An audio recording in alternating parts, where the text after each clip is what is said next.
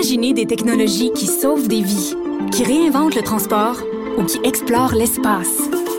L'École de technologie supérieure en conçoit depuis 50 ans. 50 ans. Imaginez la suite.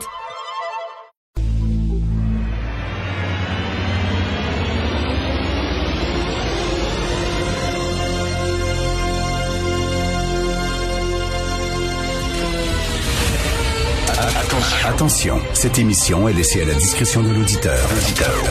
Les propos et les opinions tenues lors des deux prochaines heures peuvent choquer. Peuvent choquer. Oreilles sensibles s'abstenir. Richard Martineau. Martino. Un animateur pas comme les autres. Richard Martineau. Cube Radio. Bon jeudi, merci d'écouter Cube Radio. Les tests de dépistage rapide, c'est extrêmement important, surtout dans les écoles. Hein.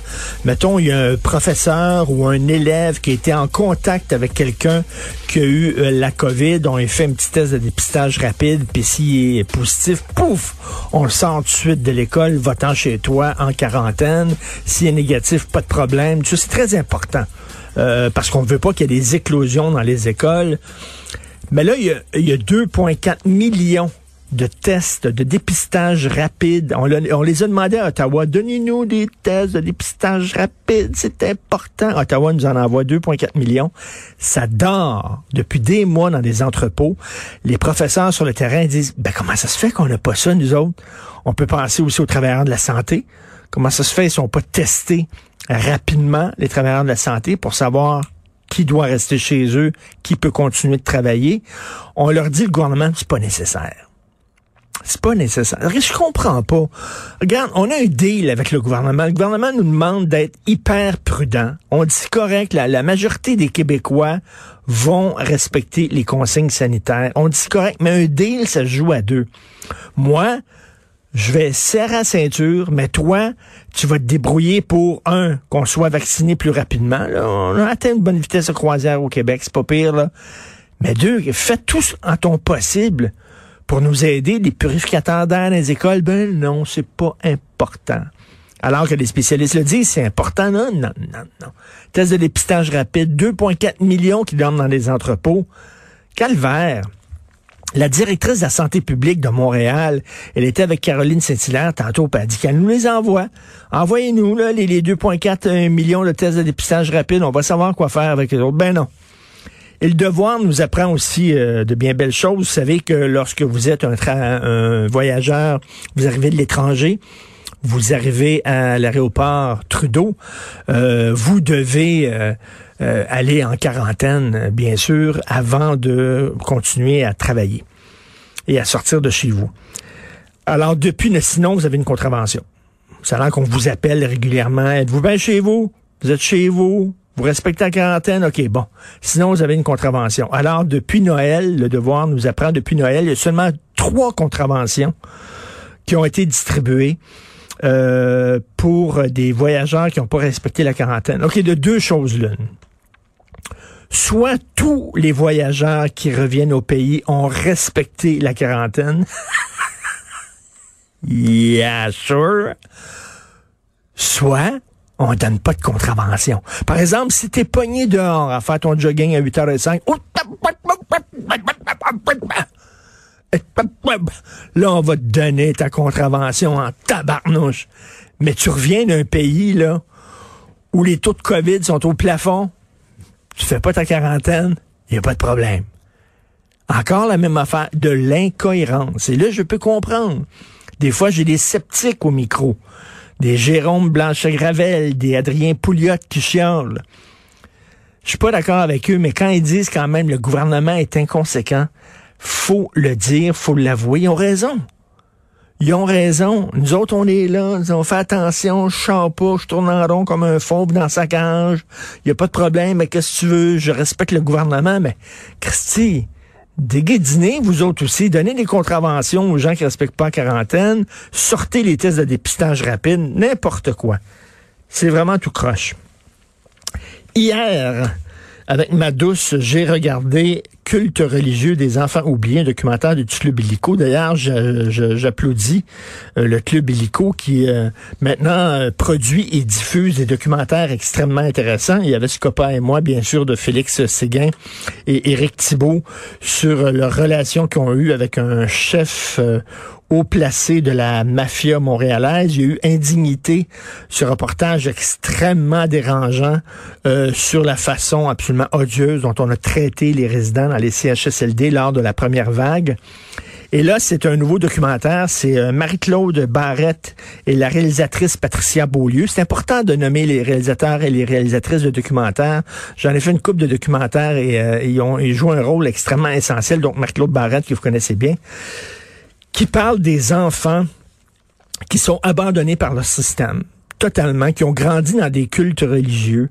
Donc, il interviewe des gens euh, qui ont passé toute leur enfance dans des cultes religieux, qui ont été battus, agressés sexuellement, qui ont reçu aucune éducation, qui ont été traités comme de la merde. Et on a accepté ça. On a abandonné ces enfants-là sous prétexte que c'est la religion c'est la religion. La DPJ peut rien faire. Elle peut pas débarquer. C'est une secte. Alors, toi, dans la vie de tous les jours, si tu fais ça avec ton enfant, tu le retires de l'école, tu enseignes des balivernes à la maison, des sottises, euh, tu le bats régulièrement, je pense que la DPJ va débarquer à un moment donné. Ça peut prendre un an, deux ans, on l'a vu, hein, mais elle va peut-être débarquer. Mais dans le cas des sectes religieuses, non. Absolument pas là. Les cultes, ah non, c'est la religion, on fait rien. Et euh, Marc-Claude Barrette et Patricia Beaulieu donnent la parole. Euh, moi, j'avoue, j'avalais ma gomme. Je ma gomme, comme dit euh, Dutrisac.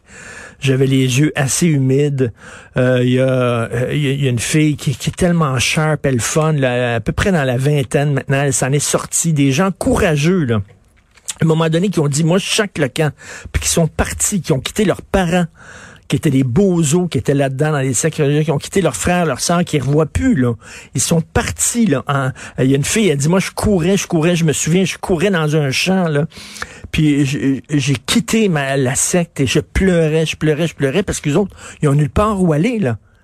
Il y en a une qui a vécu dans la rue, a fait de la prostitution, tout ça, parce qu'ils n'ont aucune éducation. Ils ont rien appris.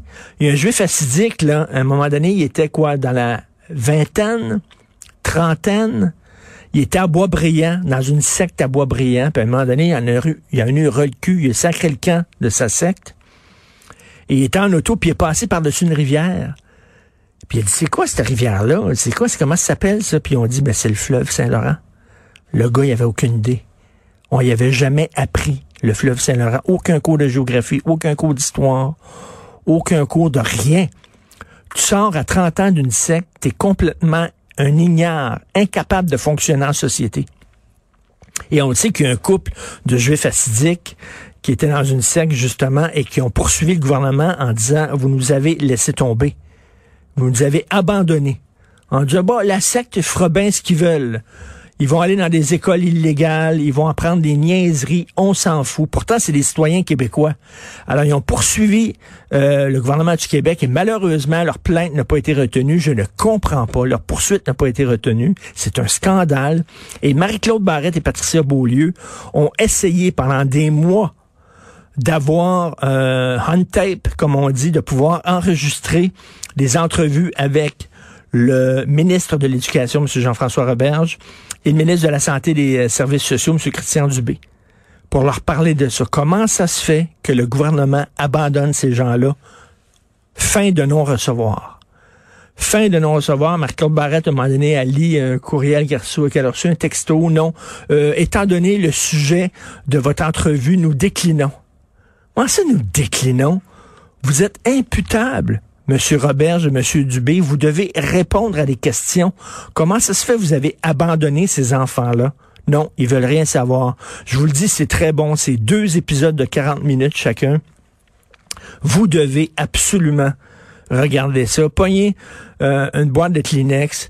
Ce sont des gens extrêmement courageux. Vraiment. Il y a le fils de... Voyons comment il s'appelle, le fou Moïse. Tu sais, qui avait coupé le bras d'une fille, là, qui avait cloué la fille le fils de Moïse qui, qui témoigne, Euh, comme quoi il était pogné, il aimait son père, il l'aimait beaucoup, mais son père c'est un fou, c'est un malade. Son père avait castré quelqu'un, il avait coupé le scrotum. OK? Il avait enlevé le scrotum avec un ciseau. Clunk! Il avait mis ça dans un pot, un formol, puis il gardait ça. Puis dans le pot, il y avait un doigt du gars, puis il y avait un orteil aussi du gars. Le gars complètement fou, là. Et euh, lui, il dit à un moment donné, j'en suis sorti de là. Et euh, maintenant, il y a deux enfants, lui, il a deux filles. Et ces filles euh, témoignent. ah, c'est tellement triste. Vraiment, il y a des bouts que j'arrêtais parce que je trouvais ça vraiment très difficile. Bravo à Marc-Claude Barrette, bravo à Patricia Beaulieu, bravo au club Illico. Il faut poser ces questions-là. Je trouve ça dégueulasse qu'on abandonne des enfants comme ça à des crackpots. Vous écoutez Martineau.